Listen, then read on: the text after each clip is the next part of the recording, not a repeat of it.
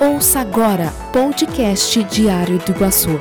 As notícias que são destaque em Chapecó e região você ouve aqui. Com os comentários do jornalista Paulo Chagas e equipe DI. Olá, eu sou o jornalista Paulo Chagas e adianto a vocês um resumo dos conteúdos do Diário do Iguaçu e do DI Regional. Hoje é terça-feira, 25 de maio de 2021.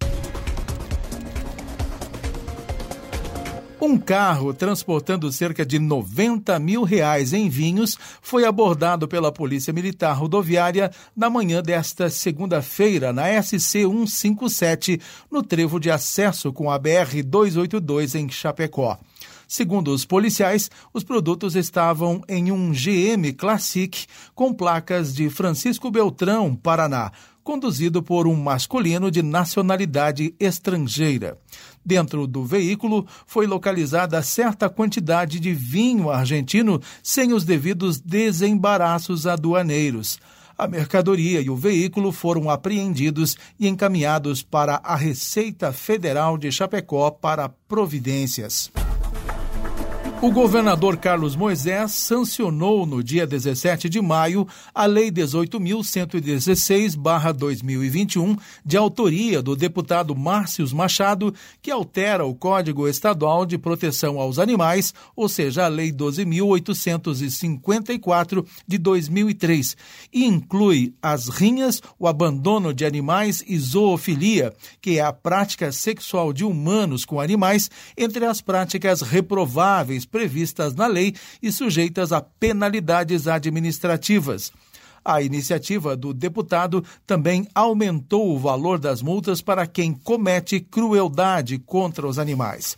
A atualização da legislação coloca Santa Catarina um passo à frente na proteção animal, na opinião da presidente da Comissão de Defesa Animal da Ordem dos Advogados do Brasil em Santa Catarina, Bárbara Artman Bardoso. Ela considerou fantástico o aumento da penalidade pela via administrativa para cidadãos que cometem crueldade contra os animais. O governo de Santa Catarina irá antecipar para esta quarta-feira a vacinação contra a Covid-19 para os professores da educação especial, pessoas em situação de rua e população privada de liberdade. Além disso, irá intensificar a aplicação de doses nos profissionais da segurança pública. O anúncio foi feito pelo governador Carlos Moisés nesta segunda-feira, após pactuação em reunião da Comissão Intergestores Bipartite. O encontro envolveu técnicos da Secretaria de Estado da Saúde e dos municípios catarinenses. Os microempreendedores individuais, as micro e pequenas empresas do extremo oeste catarinense passarão a contar com aliados importantes para o acesso ao capital de giro. O Sebrae de Santa Catarina, a Sociedade de Garantia de Créditos e a cooperativa Sulcred formalizarão em julho parceria que vai viabilizar o acesso ao crédito e, em alguns casos, reduzirá a taxa de juros. A Garante Oeste busca elevar a competitividade e o desenvolvimento sustentável das empresas. A missão é facilitar, por meio da concessão de cartas de garantia, o acesso ao crédito das empresas que buscam recursos nas instituições financeiras.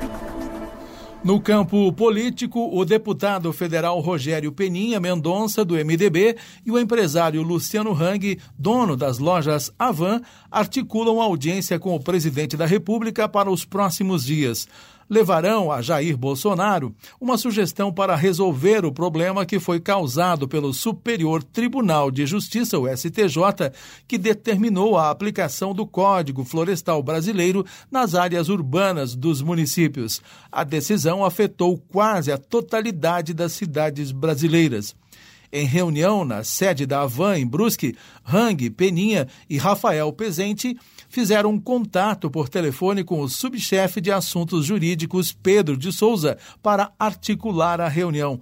Os catarinenses vão colocar nas mãos de Bolsonaro a minuta de uma medida provisória para sanar de forma imediata o problema.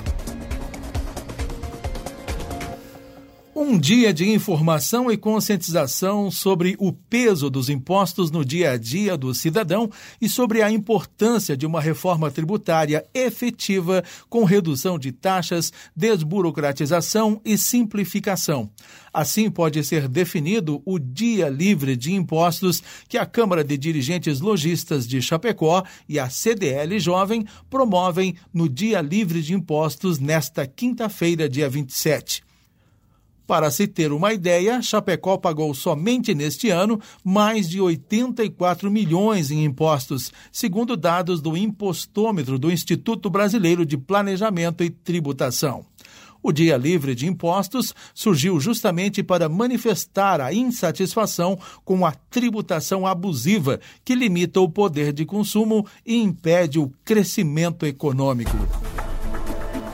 No esporte, a nossa editoria informa que o atacante Fabinho, da Chapecoense, pode se transferir ao futebol turco. O jogador de 21 anos interessa ao Bursaspor. Ele pertence ao Atlético Paranaense e está emprestado ao clube do Oeste Catarinense até o fim deste ano. A informação foi divulgada inicialmente pelo perfil Turkish Coach no Twitter. A reportagem do DI entrou em contato com o empresário do atleta, Júnior Pedroso, que confirmou ter recebido uma sondagem do time da Turquia. Tudo muito preliminar, afirmou o agente. Segundo ele, a ideia dos turcos é contratar Fabinho em definitivo. Nosso podcast de hoje termina aqui. As informações completas você tem no Diário do Iguaçu e no portal diregional.com.br.